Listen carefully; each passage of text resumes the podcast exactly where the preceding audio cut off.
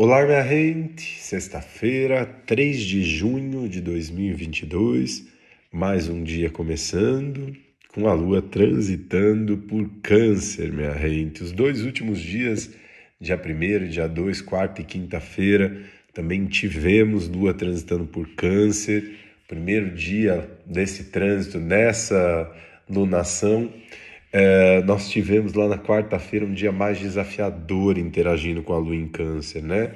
Porque a Lua quadrou Marte e Júpiter que estão transitando por Ares e isso remexe em pontos emocionais que fazem com que a gente se mexa, remexa dentro de alguns aspectos que já estavam incomodando emocionalmente dentro da gente Aí ontem, na quinta-feira, a Lua fez um sextil com Urano, abrindo novos caminhos, já é, tendo uma tendência maior a trazer um lugar de leveza.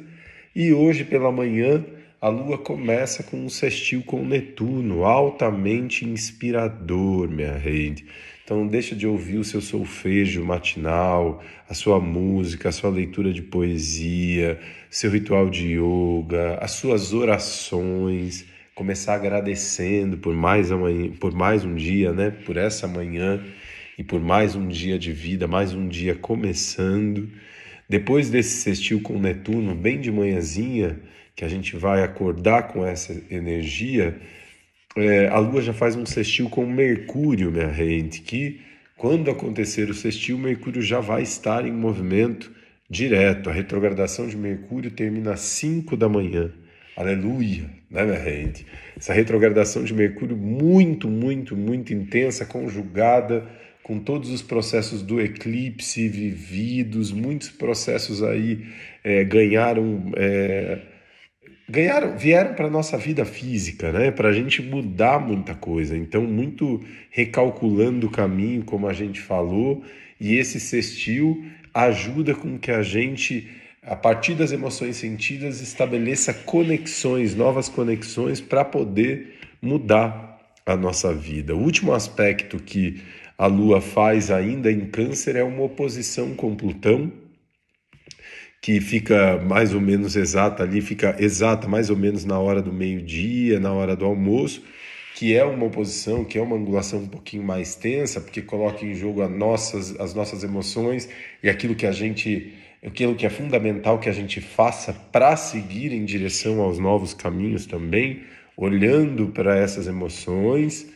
Uh, e quando a gente percebe isso, minha gente, né, durante todos esses processos vividos aí anteriores, a gente chega num lugar em que já sabe que algumas coisas não funcionam. E aí, como é que a gente muda esses padrões?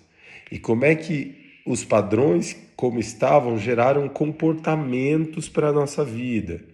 Então, ter, no, ter consciência a respeito desse, de, desses padrões, limpá-los e tra trazer novos padrões para a nossa vida também implica em mudar os comportamentos anteriores para se alinhar com aquilo que a gente acredita a partir de agora nesse recalcular de rotas também. E isso fica muito pulsante na energia, minha.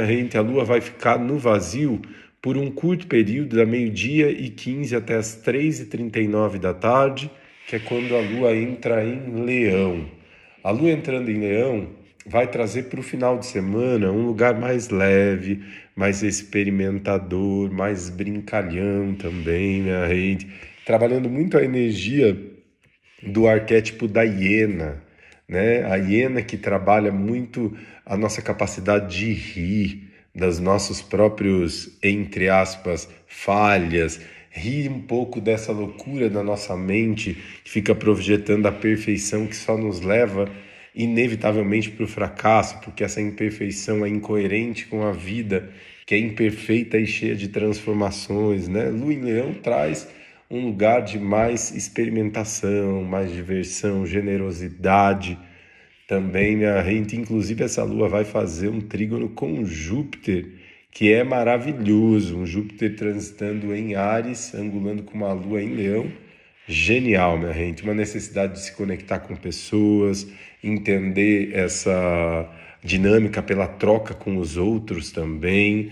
É um bom momento para conectar com a criança interior, quando a gente está com um trânsito de lua uh, em leão, no momento de recalcular de rotas, como a gente está vivendo, a gente olha muito para a nossa essência, né? para a nossa criança que carrega muito a nossa essência e nos ajuda a ter ideias e insights a respeito de como percorrer esse caminho depois de tanta reestruturação. Então, o fim de Mercúrio retrógrado é, sem sombra de dúvidas, um grande ponto. Eu já disse, né, mas reafirmo é, para mim, do meu ponto de vista, essa retrogradação de Mercúrio foi a mais potente desse ano, mais profunda desse ano também. Então, vale demais a gente entender todos os aprendizados que a gente teve para poder fluir de uma maneira diferente, também muito mais consciente das nossas conexões, da nossa comunicação, minha gente. Então, vale demais a gente olhar para tudo isso e perceber esses aspectos de que forma vão rondando no nosso campo. Além disso, ainda estamos em fase de lua nova, uma lua nova em Gêmeos. Gêmeos é o signo da comunicação e dos contatos. Apesar de Mercúrio ainda estar em sombra pós-retrógrada, por pelo menos duas semanas aí, a comunicação já fica muito mais fluida. Se você tem um contrato para ver, para rever, já vale ver, minha gente, por essa fluidez também. Dentro do recalcular de rota, se a gente fez a lição de casa de restabelecer o nosso caminho, é fundamental e é auspicioso até que a gente se jogue diante de novas possibilidades, tá? E esse essa questão com o fim da retrogradação de Mercúrio fica muito positiva também, minha gente. Temos um começo de final de semana mais alegre, mais cheio de vida, é, também muito menos pesado do que foi na semana passada, minha gente. Inclusive o sábado, é, amanhã a gente fala mais disso a respeito na energia do dia, é um dos dias mais auspiciosos, os dias mais auspiciosos do mês, assim, tem uma energia muito boa, né, muito cheia de vida, que a gente já começa a sentir hoje a partir da entrada da lua em Leão, minha gente. Tá certo, minha gente linda? Muito grato por essa troca. Um beijo no coração de vocês, um lindo final de semana para todos nós e eu sou muito grato sempre, minha gente.